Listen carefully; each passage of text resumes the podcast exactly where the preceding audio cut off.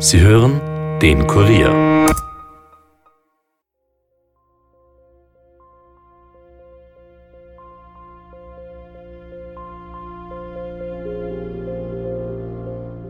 Er hat keine Hände mitgehabt, keinen Ausweis und man weiß seitdem nicht mehr, wo er hingekommen ist. Wie ist es ihm gegangen an dem Tag? Wie war er? Normal eigentlich. Er, er hat es eh normal gegeben. Vielleicht hat er es nur so gegeben oder so. Keine Ahnung. Ich weiß nicht, was er wirklich gedacht hat. Ich habe das noch nie gehabt, dass einer verschwindet und es gibt keinerlei Anhaltspunkte. Es gibt einfach nichts mehr. Ich kann nicht mehr essen, ich weinen. Das verstehe ich. Ich war sofort im Krankenhaus später.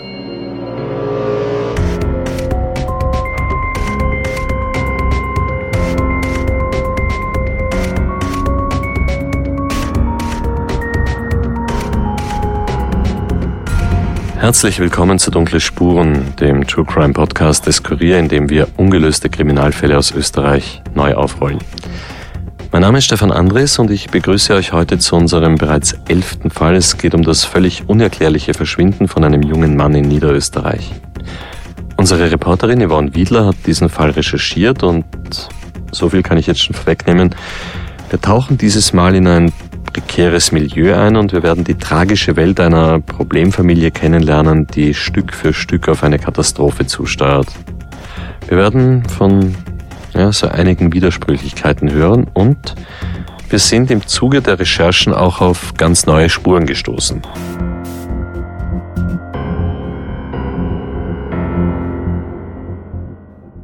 Im Kurier Podcast Studio darf ich jetzt Yvonne Wiedler natürlich auch wieder begrüßen. Hallo Ivi. Hallo Stefan.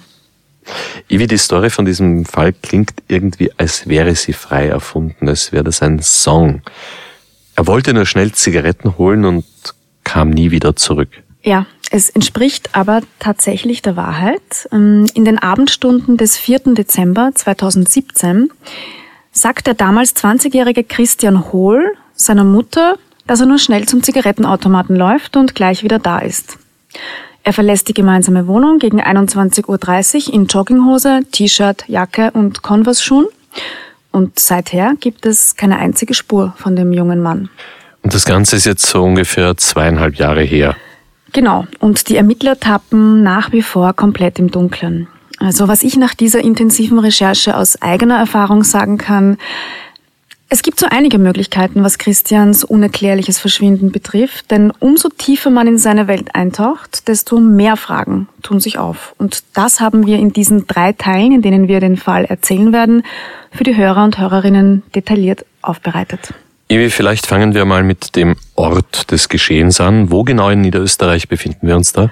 Christian Hohl hat sein ganzes Leben in Krems an der Donau verbracht und dort ist er auch verschwunden. Ja, und wer Krems an der Donau hört, der denkt ja eigentlich an ganz was anderes, ja. nämlich so an Schifffahrt, an die wunderschöne Wachau, genau, ja. an Weinbau, an Tourismus. Hm? Mhm.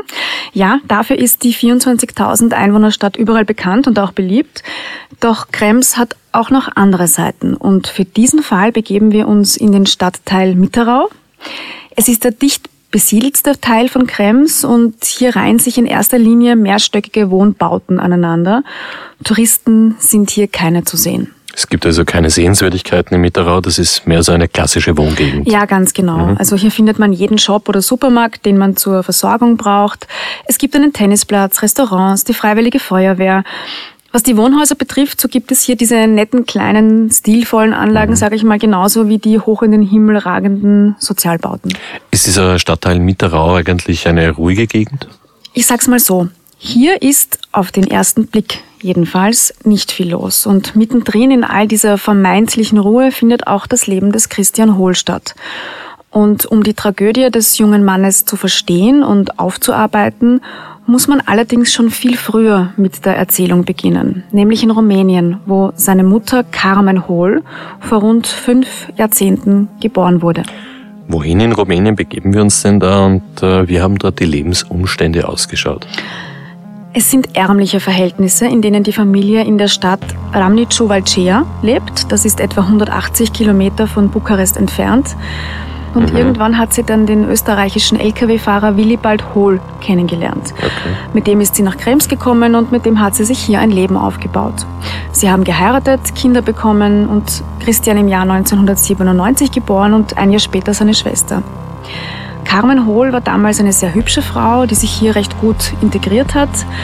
Sie hat aber zunehmend psychische Probleme bekommen. Die waren am Anfang allerdings noch nicht problematisch. Ähm, die Beziehung zu Willi, wie ihn alle nannten, die ist jedenfalls zerbrochen und sie haben sich getrennt.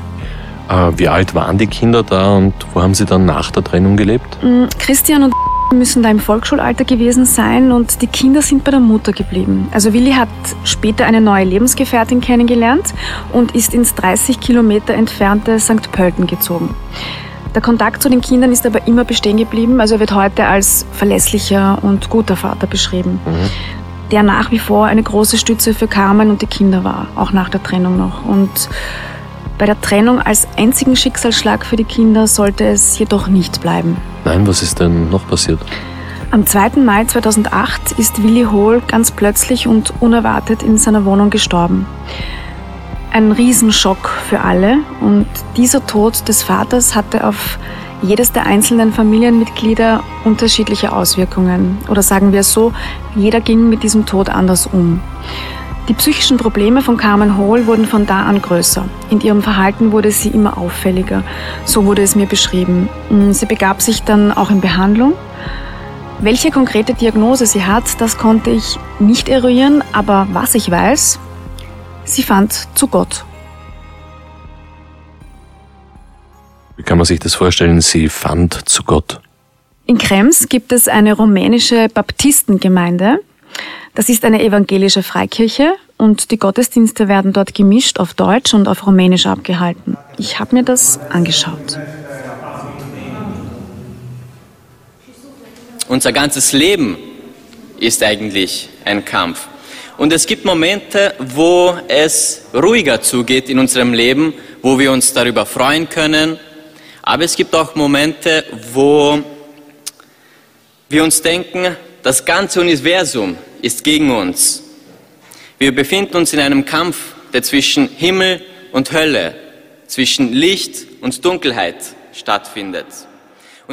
Man kann sich eigentlich eine klassische evangelische Kirche vorstellen, wie man sie kennt. Also nach einer ersten Begrüßung, wo immer gesungen wird, dann treten unterschiedliche Mitglieder nach vorne äh, und sprechen. Meist sprechen sie über Sünden.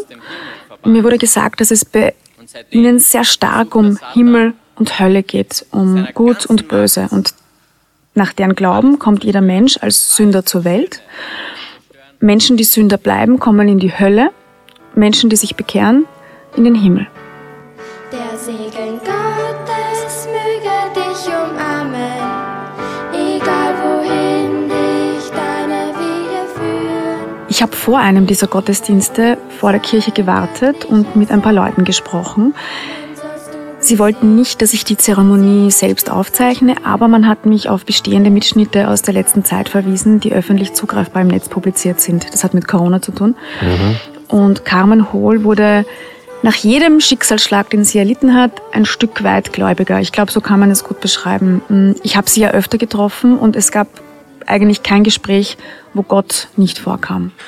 Also gut, die Mutter war psychisch ziemlich angeschlagen mhm. und ist über die Jahre hinweg sehr gläubig geworden. Ja, genau. Mhm. Christian hingegen ist immer ruhiger geworden und hat sich immer mehr zurückgezogen. Er hatte zwar viele Freunde, aber er war immer schon ein bisschen mehr in sich gekehrt als seine Schwester. Und zunehmend war die Mutter überfordert. Mit allem eigentlich, kann man sagen. Arbeiten ging sie da schon lange nicht mehr. Die Familie lebte von Sozialhilfe und Waisenpension. Also alles in allem keine schöne Vergangenheit. Ja. Dann machen wir jetzt einen Sprung in das Jahr 2017 zu diesem 4. Dezember, an dem Christian dann verschwunden ist. Das machen wir und zwar ist der konkrete Schauplatz die Wilhelm-Gause-Gasse 6 eben in Krems-Mitterau. Carmen Hohl wohnt zu diesem Zeitpunkt hier in einer Zwei-Zimmer-Wohnung im ersten Stock. Christian verbringt sehr viel Zeit zu Hause mit der Mutter, im Internet, vor der Playstation. Also er chillt herum, so wurde es halt auch von Freunden beschrieben. Job hat er keinen und das ist so grob die Situation zum Zeitpunkt des Verschwindens. Iwi, ich nehme an, dein erster Weg am Beginn von deiner Recherche war dann wie immer zum zuständigen Ermittler. Genau, und das ist in diesem Fall ein Ermittler des Landeskriminalamts Niederösterreich, Josef Simhandel, der den Fall Christian Hohl von der örtlichen Polizei übernommen hat. Er hat kein Handy mitgehabt, keinen Ausweis und man weiß seitdem nicht mehr, wo er hingekommen ist. Seitens von uns, vom Landeskriminalamt, wir haben nach, nach circa 14 Tagen den Fall aufgegriffen. Vorerst die ersten 14 Tage hat die BI in Krems die ganzen Ermittlungen geführt und wir sind dann unterstützend dann beigetreten den ganzen Ermittlungen. Überprüft es waren Krankenhäuser, die Rettung, es sind dann noch äh, diverse Sozialkontakte überprüft worden. Äh, es sind Auslandserhebungen geführt worden mit Rumänien. Die Familie ist rumänischstämmig. Es gibt noch Angehörige in Rumänien. Auch diese Spur war negativ dann. Äh, wir haben dann, weil wir die Angst gehabt haben, er ist Opfer eines Verbrechens geworden, haben wir mit der SDA, mit der Staatsanwaltschaft Krems, Kontakt aufgenommen und wir haben noch einen Auftrag gekriegt, die Hände zum Auswerten auch, und auch eine Spielekonsole, über die er in Internetzugang gehabt hat. Jetzt hat sich dann aufgrund der Handeauswertung, der Rufdatenrückerfassung, haben sich überhaupt keine Anhaltspunkte ergeben. Gibt's das? Der kann sich doch nicht in Luft auflösen. Und er hat überhaupt nichts mitgenommen? Das wird noch ein interessanter Punkt werden bei diesem Fall, denn so ganz stimmt das nicht. Ähm, er hätte nämlich sehr wohl etwas ganz Bestimmtes dabei gehabt, wurde uns erzählt. Aber dazu kommen wir später noch. Wenn Sie Krems, die Bundesstraße da reinkommen, mhm. dann gibt es eine Abfahrt Krems-Mitte. Ja. Wo Sie so runterfahren und dann ist die Ampel da ganz rechts und links. Ja. Rechts ist gleich 100 Meter, 150 Meter auf die Wohnung mhm. und links runter ist die Donau. Mhm. Weil irgendwo dazwischen ist ein Zigarettenautomat und da gibt es eigentlich keine Kameras dort. Mhm. Also keine Kameras beim Zigarettenautomaten und ohne Anhaltspunkt kann man dann irgendwie auch kaum eine sinnvolle Suchaktion planen. Das klingt logisch. Ja. Es sind Hunde eingesetzt worden. Das hat aber auch nichts gebracht. Ibi, das hört sich irgendwie danach an, als wäre das dann auch für die Ermittler ein, ja, sagen wir es so, sehr unüblicher Fall. Ja, mehr als das sogar. Ich habe das noch nie gehabt, dass einer verschwindet und es gibt keinerlei Anhaltspunkte. Es gibt einfach nichts mehr. Was wir auch probiert haben, muss alles ins Sande verlaufen. Eigentlich unglaublich. Wenn es gar nichts gibt, dann wäre unser Podcast ja eigentlich jetzt am Ende, Ivi. Ja. Ist er aber nicht. Was Nein, hast denn du als nächstes gemacht? Mm, mein nächster Weg war zum Wohnhaus in der Wilhelm-Gause-Gasse 6. Ich wollte in die Gegend, wo Christian zum letzten Mal gesehen wurde.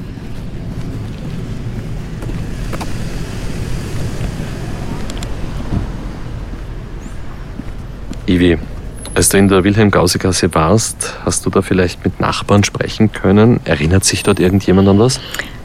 Also wenn du dort in der Gasse mit Mikrofon und Kamera herumspazierst, so wie der Tobias Böbeck und ich das gemacht haben, dann schauen die Leute natürlich ganz neugierig, was ist da los. Mhm. Ne? Und einer hat uns dann wirklich angesprochen, ein Mann vom Haus direkt gegenüber, der gerade vom zweiten Stock aus dem Fenster geschaut hat. Bei uns in der Gausegasse ist ja mittlerweile ein, ein Verbrechens-Hotspot. Es ist unglaublich, was dazugeht. Äh, wir haben Diebstahl, Hehlerei, Prostitution. Bei mir zum Beispiel unter bei wohnen zwei Prostituierte. Da geht es zu wie in einem Irrenhaus. Dieser Mann sagt also, die Gegend ist irgendwie härter geworden. Ja, also er hat den Medienkontakt sicher auch genützt, um sich ein bisschen über seine eigenen Probleme mit den anderen Mietern und Mieterinnen zu beschweren. Aber grundsätzlich ja, es gab dort in der Gegend einige Vorkommnisse. Ich habe ihn dann noch gebeten, mir zu zeigen, wo genau der Zigarettenautomat ist, damit ich den Weg selbst abgehen kann. Die nächste Möglichkeit, Zigaretten zu holen, habe ich gesagt, dann wäre sie da unten in der Mitte. Ne? Was hat er Fick? Jetzt rechts? Das, das, Oder geradeaus? So über die Straßen drüber. Ja. Und da kommt es Apotheken und der Stickel nach der Apotheken ist äh, auch die, die äh, Trafik. Ja. Und das wäre vielleicht... Die nächste Möglichkeit. Ja.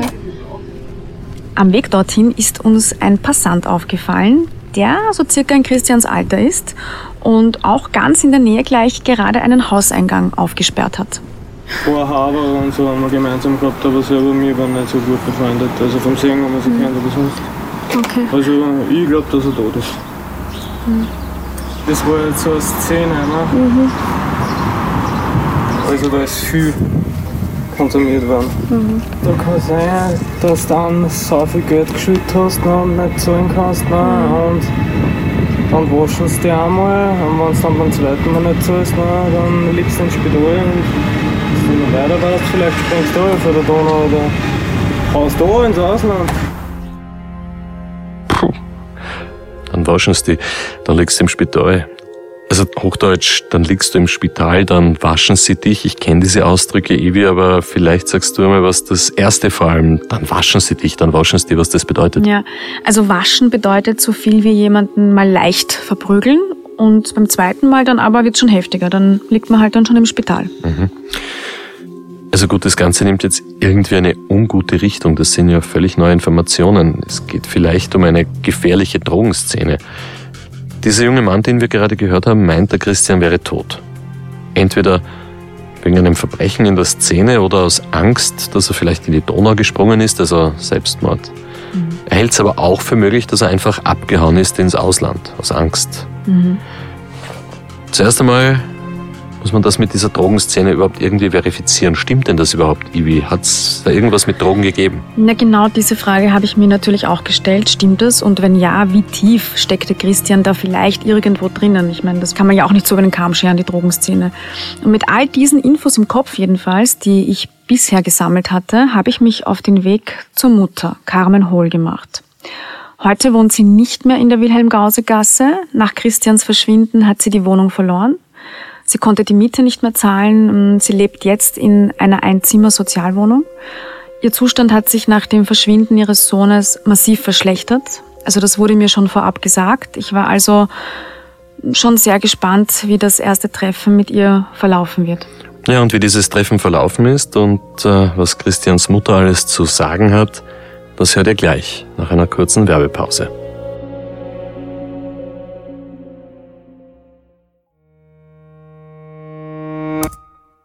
Wenn wir vom Dunkle Spuren-Team an einem ungelösten Kriminalfall recherchieren, dann wenden wir alte Bekannte und neue moderne Recherchemethoden an.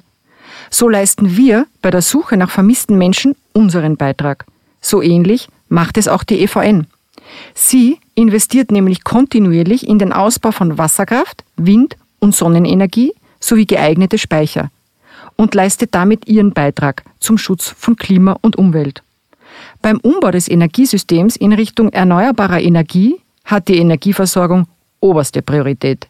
Denn das Wichtigste, die EVN, ist immer da.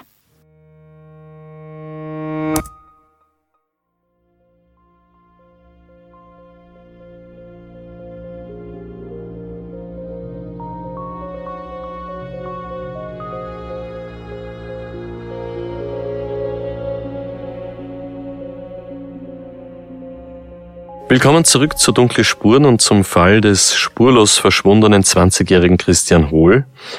Yvonne, wie war denn jetzt das Treffen mit seiner Mutter, mit Carmen Hohl? Ja, Carmen Hohl ist heute eine schwerkranke Frau, also sowohl körperlich als auch psychisch. Das Verschwinden von Christian kann sie kaum ertragen. Sie hat starkes Übergewicht, sie nimmt jeden Tag zig Tabletten, die am Couchtisch alle auftrapiert herumgestanden sind. Auf ihrem Brustkorb habe ich eine riesige senkrecht verlaufende Narbe gesehen, die von einer Herzoperation kommt. Hat sie einen Herzinfarkt gehabt? Ja, nachdem Christian verschwunden ist. Ich kann nicht mehr essen, ich weinen. Ja, das verstehe ich. Ich war sofort im Krankenhaus später. Ich habe die Mutter, das habe ich eh schon erwähnt, aber es ist wichtig, ich habe sie wirklich einige Male besucht, weil ich immer dann mit dem Gespräch aufgehört habe, wenn ich gemerkt habe, jetzt wird sie zu viel, das überfordert sie. Ich bin krank und ich rauche. ja, sie ist nach wie vor sehr starke Raucherin und äh, was ihren sonstigen Zustand betrifft, also ich sag's mal so, sie hat gute und schlechte Tage. Mm, ich habe sie dann recht bald auf den 4.12.2017 angesprochen. Ich habe wieder geschlafen. Ich habe auch schlafen weiter. Und am 10 Uhr oder weiß nicht, wie, halb neun, 10 Uhr oder 10.30 Uhr. Ich bin nicht mehr erinnern, die Uhr, ich habe nie geschaut, so viel Zeit. Aber ungefähr zwischen dieser Zeit, Christian, äh, äh, ich höre, äh, möchte gehen. Und ich habe gesagt, Christian, wo gehst du? Und er hat gesagt, Mama, Zigarette kaufen. Und ich habe gesagt, hast du Schlüssel mit? Und er hat gesagt, ja, Mama. Ein paar Stunden später eineinhalb Stunden oder so was ungefähr. Ich habe gesehen, ich komme, ich habe angerufen, die Polizei und ist gekommen. Christian ist ein guter, guter Mensch, hat ein gutes Herz. Nichts Hochnase und äh, weiß es nicht. Er mit mir teilen alle nichts einmal streiten, nichts böse, nichts laut sprechen oder so, weiß ich nicht. Und deswegen, äh, ich habe mich auch nicht mit ihm, wenn ich ein bisschen laut, Mama, das, das hast du nicht, Mama, Mama, das ist nicht gut. Oder wenn ich, ruhiger. ja, ruhiger Mensch. Ruhiger Mensch, ganz nett. Sie hat mir erzählt, dass Sie und Christian ein sehr inniges Verhältnis hatten. Hast du sie auf das Drogenthema angesprochen? Ja, etwas später dann aber erst. Ich habe das natürlich ganz vorsichtig äh, gemacht. Ähm, sie hat nämlich gleich zu Beginn einen Haufen Dokumente hervorgeholt. Es waren Dokumente von Christian, also alles vom Mutter-Kind-Pass bis hin zum Führerschein-Nachweis war da. Zudem waren da Gutachten, Befunde, Gerichtsschreiben zur Waisenpension und zu sonstigen Sozialleistungen, Schulzeugnisse oder auch ein Untauglichkeitsbescheid vom Militär war dabei. Und auch einige noch offene Rechnungen, die nach seinem Verschwinden mit der Post noch angekommen sind in der Wohnung. Und was steht in all diesen Dokumenten? Hast du da irgendwas herauslesen können? Naja, ich konnte zunächst einmal zumindest seine Biografie komplett rekonstruieren. Ich hatte da ja noch einige Löcher. Mm, Christian hat die Hauptschule in Krems besucht, die Pflichtschuljahre abgeschlossen. In der dritten Klasse ist er zwar einmal durchgefallen, die musste er wiederholen. Aber danach hat er eine Lehre zum Bodenleger begonnen, die hat er aber nach knapp einem Jahr hingeschmissen. Und auch mit einer Lehre zum Maler hat er danach nochmal begonnen, aber die hat er sowieso gleich nach zwei Wochen wieder abgebrochen. 2013 Kinder waren in Pubertät und das war so schlimm, Schule nichts besuchen und so und so. Und die haben angerufen, die manchmal immer hin und wieder kommen Jugendamt und helfen mir wegen äh, Christian Schule besuchen, weil wollte nichts mehr folgen, überhaupt nicht, niemand. Ich war so total fertig und ich wollte Kinder eine Schuleabfertigung machen. Da hat sich dann also das Jugendamt eingeschaltet. Ja, genau. Und Carmen Hohl wurden offenbar beide Kinder abgenommen. Also das war im Jahr 2014 und ich habe dann auch sofort beim Magistrat in Krems angerufen, weil ich das bestätigt wissen wollte. Mm, die zuständige Sozialarbeiterin durfte aus Datenschutzgründen nicht mit mir reden, aber ihr Vorgesetzter Karl Hallbauer, der hat mit mir telefoniert. Für uns verliert sich der Kontakt zu ihm äh, im Jahr 2017. Ähm, bis dahin hat er von uns nämlich äh, noch eine äh, Unterstützungsleistung äh, des Sozialamts bekommen und seitdem wissen wir von ihm überhaupt nichts. Ich darf Ihnen so viel sagen.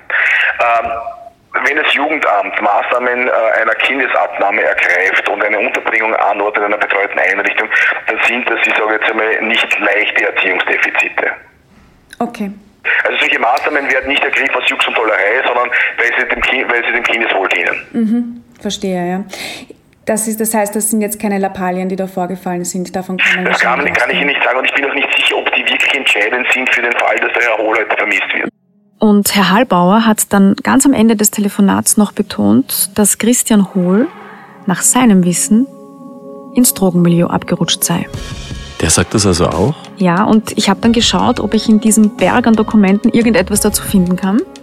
Und dabei sind mir einige interessante Schriften in die Hände gekommen. Also ich habe gelesen, dass Christian zum Beispiel bereits eine Vorstrafe wegen eines Suchtmitteldelikts bekommen hatte. Und dass er zuletzt, also vor seinem Verschwinden, in psychologischer Betreuung war. Oder auch, dass auch die Mutter selbst eine fünfjährige Bewährungsstrafe bekommen hat. Also auf Nachfrage, da hat sie nicht so gern darüber gesprochen, aber irgendwas mit Betrug, Bedrohung, da hat sie dann gleich wieder abgewunken.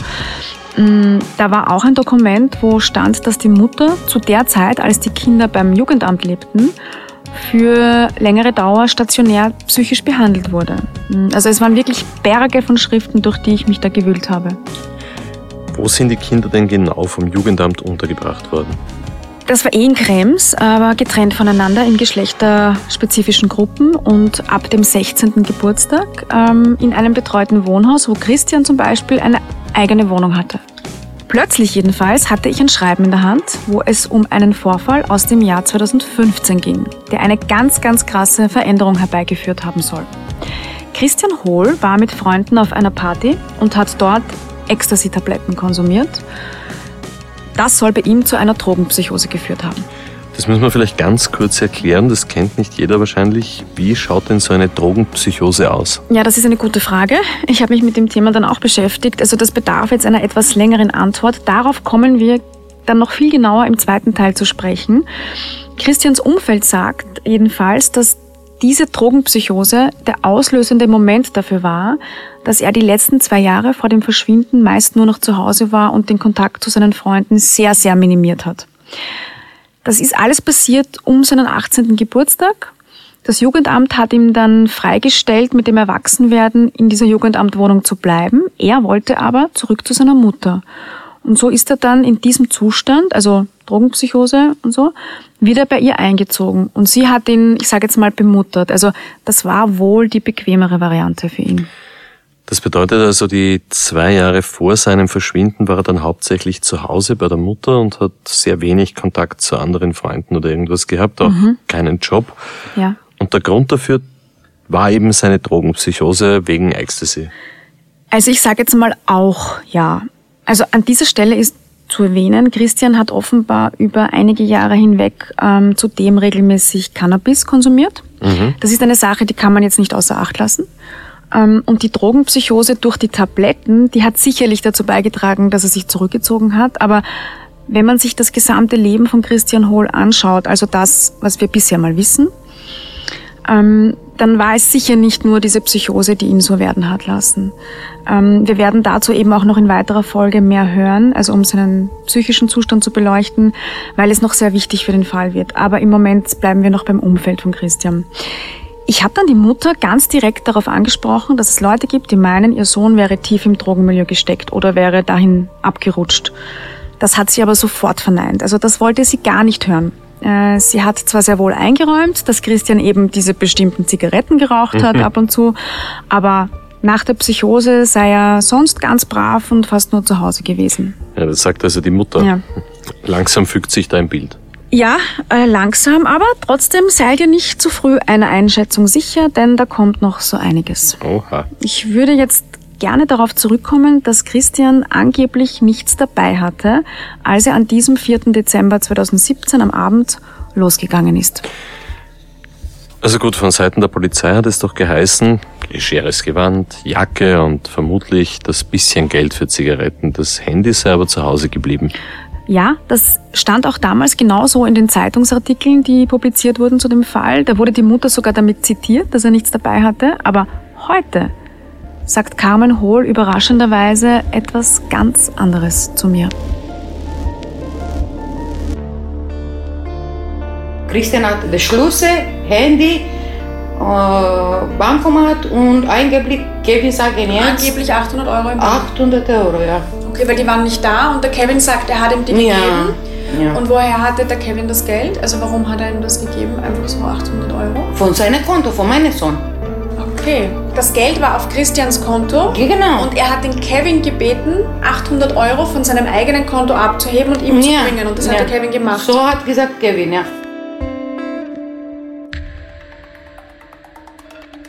Jetzt einmal einen kurzen Augenblick, Ivi. Die Mutter sagt hier, der Christian hätte an diesem Abend 800 Euro im Bar dabei gehabt, doch auch sein Handy, die Bankomatkarte und Schlüssel. Ja, genau.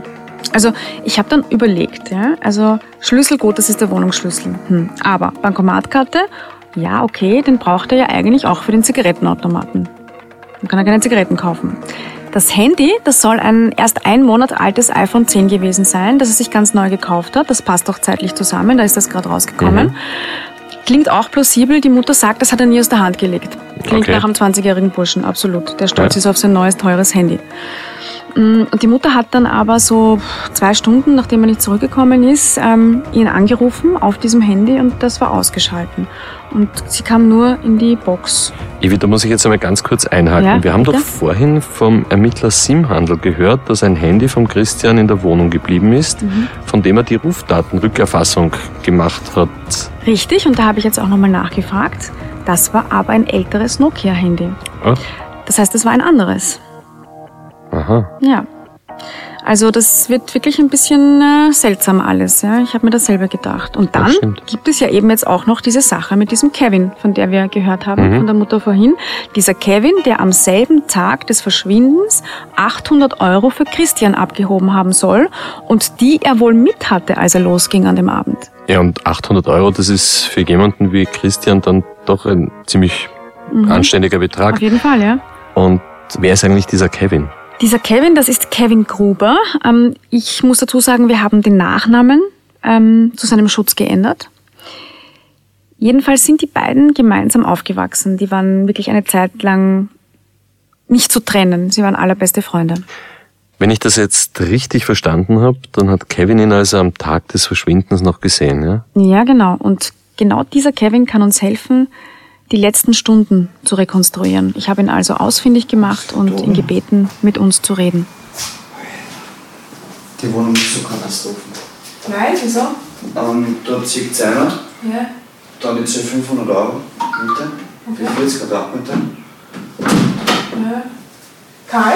Ja, Ja. Das ist nicht günstig. Nein, ich muss einfach mit aufrufen. Kevin Gruber ist 23 Jahre alt, ein sehr schlanker, unauffällig aussehender junger Mann eigentlich. Er ist der gleiche Jahrgang wie Christian und schlägt sich aktuell gerade mit Kellnerjobs in Krems durch. Und äh, er selbst stammt übrigens auch aus sehr schwierigen Familienverhältnissen. Wie, wie war der Christian so oder wie ist er so? Wie würdest du ihn beschreiben? Schüchtern, ja. Mhm. So, nicht. Aber er hat trotzdem, keine Ahnung, wir haben alles gemeinsam gemacht. Alles. HMS-Termin, das, das, das, Führerschein, Mopedschein, alles. Also er hat bei mir geschlafen, ich bei ihm geschlafen. Weil ich habe mich immer angehalten, bevor ich in die Schule gegangen bin, sind wir die Schule gegangen. Und ja, nach der Schule daheim und dann hat es eigentlich angefangen, jeden Tag Kontakt haben. Also Und es waren eigentlich Freunde bei ihm, die was ich auch kennt habe. So wie andere Leute und so. Ja. Das heißt, ihr habt eigentlich gut, habt sich einfach gut verstanden, Punkt aus. Ja. Hat nie Probleme gegeben zwischen euch. Aber wir haben sich immer gestritten, aber gleich auftragen.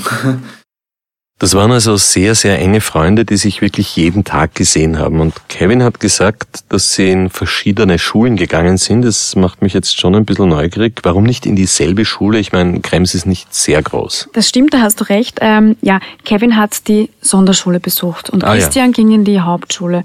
Die beiden Schulen liegen aber im selben Gebäude. Der Wohl war so ein schüchterner Mensch irgendwie. Er hat, er hat immer so gedacht, was andere Leute über ihn denken und so, keine Ahnung. Einem war es peinlich, also immer alles passen müssen und ja, dann haben wir immer gesagt, wir ziehen zusammen in der Wohnung. Und da ist aber nichts geworden, weil ich doch mit meinen Freunden zusammengekommen bin. Ich habe noch viele Pro- Probleme gehabt und es ist so mir um ins Kiffen angefangen.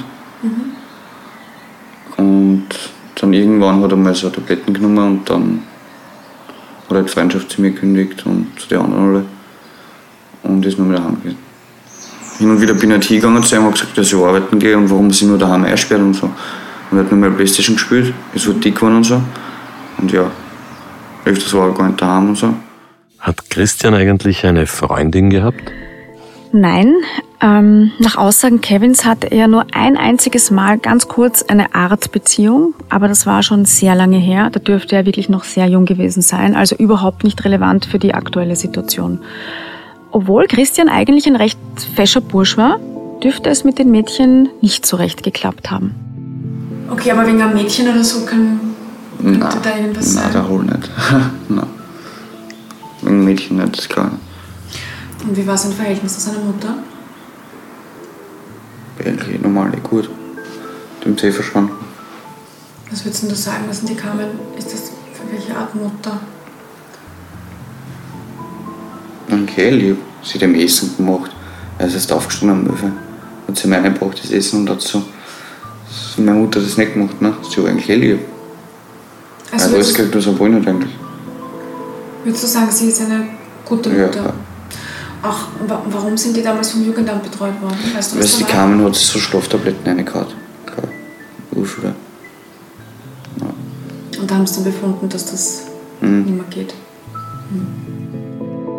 Ich muss an dieser Stelle dazu sagen, ähm, dass es unterschiedliche Geschichten dazu gibt, warum Carmen Hohl die Kinder abgenommen wurden.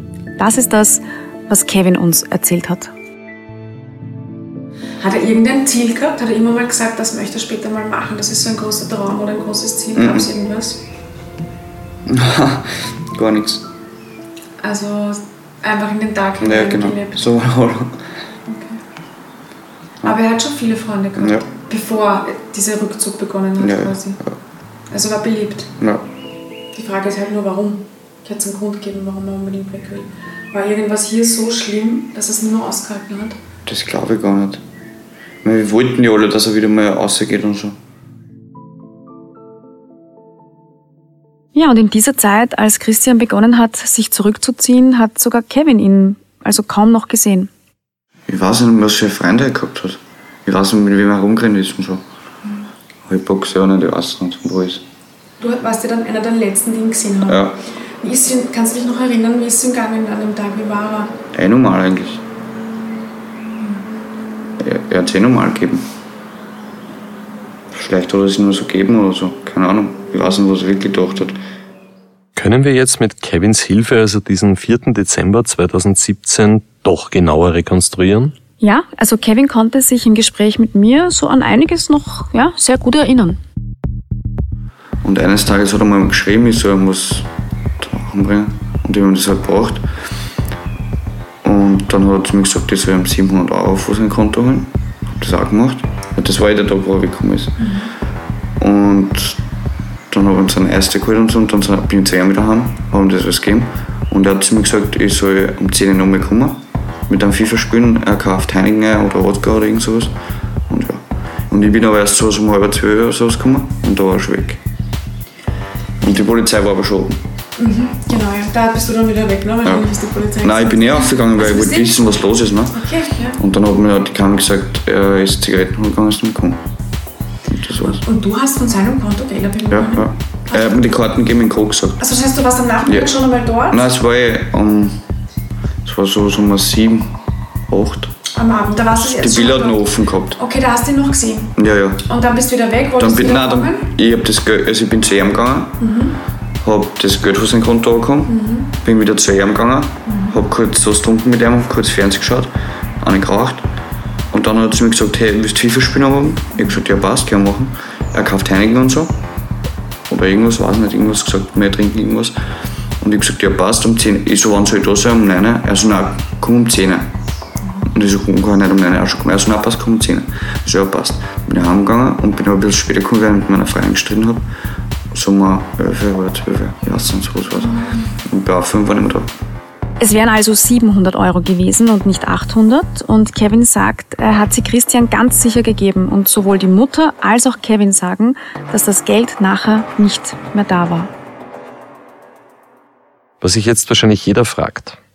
Kevin hebt einfach so 700 Euro ab für Christian von Christians Konto, ohne wissen zu wollen, ohne zu fragen, wofür? Ich habe ihm genau diese Frage auch gestellt und äh, ja, er meinte jedenfalls, er hat sich nichts dabei gedacht und vermutet, dass das Geld ja von irgendwelchen Sozialleistungen war oder er am Konto gehabt hat oder gespart gehabt hat. Also die haben wirklich, das habe ich schon noch gemerkt in den Gesprächen, ähm, nicht über so viel oft geredet. Also ich kann mir das schon mhm. vorstellen, die sind viel gemeinsam gesessen, haben Computer gespielt, haben gechillt, aber das war jetzt teilweise schon und teilweise dann wieder gar nicht tiefgehend. Ja.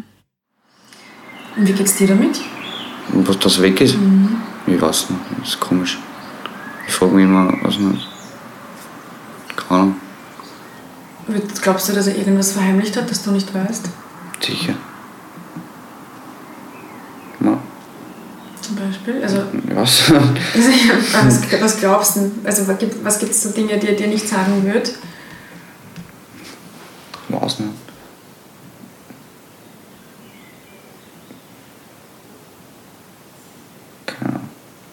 Du glaubst doch irgendwas.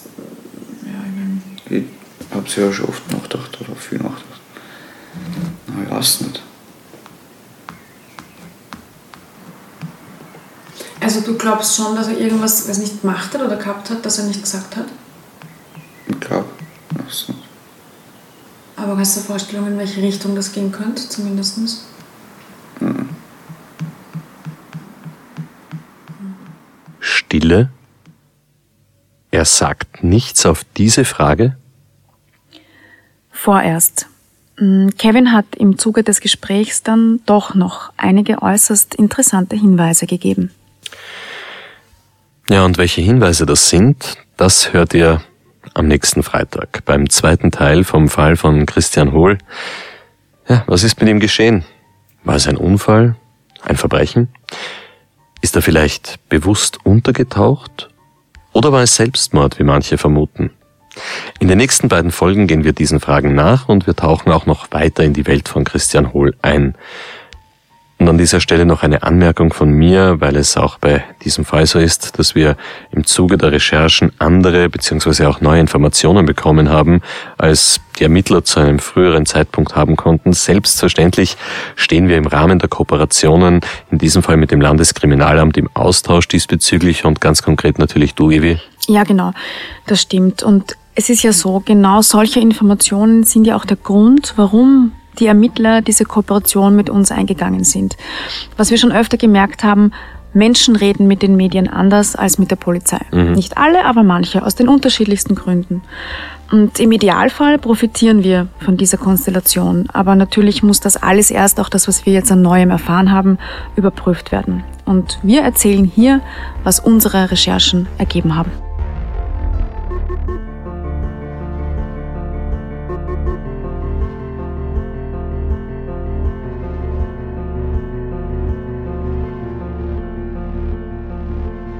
Darum bedanken wir uns beim Landeskriminalamt Niederösterreich für die Zusammenarbeit sehr herzlich, aber auch bei der Familie und den Freunden von Christian Hohl für die Unterstützung bei der Aufarbeitung von diesem Fall und bei jedem und jeder, der oder die sich hier für ein Interview bereit erklärt hat. Und wenn ihr Hinweise zur Abgängigkeit von Christian Hohl habt, dann ruft bitte entweder direkt das Landeskriminalamt Niederösterreich an unter der Telefonnummer 059 133 30 33 33 oder ihr wendet euch gerne auch an uns, per Mail am besten an dunklespuren.kurier.at. Und wenn euch dieser Podcast gefallen hat, dann hinterlasst bitte eine Bewertung in eurer Podcast-App und erzählt vor allem euren Freunden davon. Ja, und eines noch. Folgt uns auch auf instagram.com slash dunkle Spuren. Da haben wir nämlich für euch jede Menge zusätzliches Material zu allen Fällen aufbereitet. Dunkle Spuren ist ein Podcast des Kurier. Moderation Stefan Andres. Reporterinnen Yvonne Wiedler, Michaela Reibenwein und Elisabeth Hofer. Schnitt Tobias Peberg und Dominik Kanzian. Titelsong Tobias Schützenberger. Produziert von Elias Nabmesnik.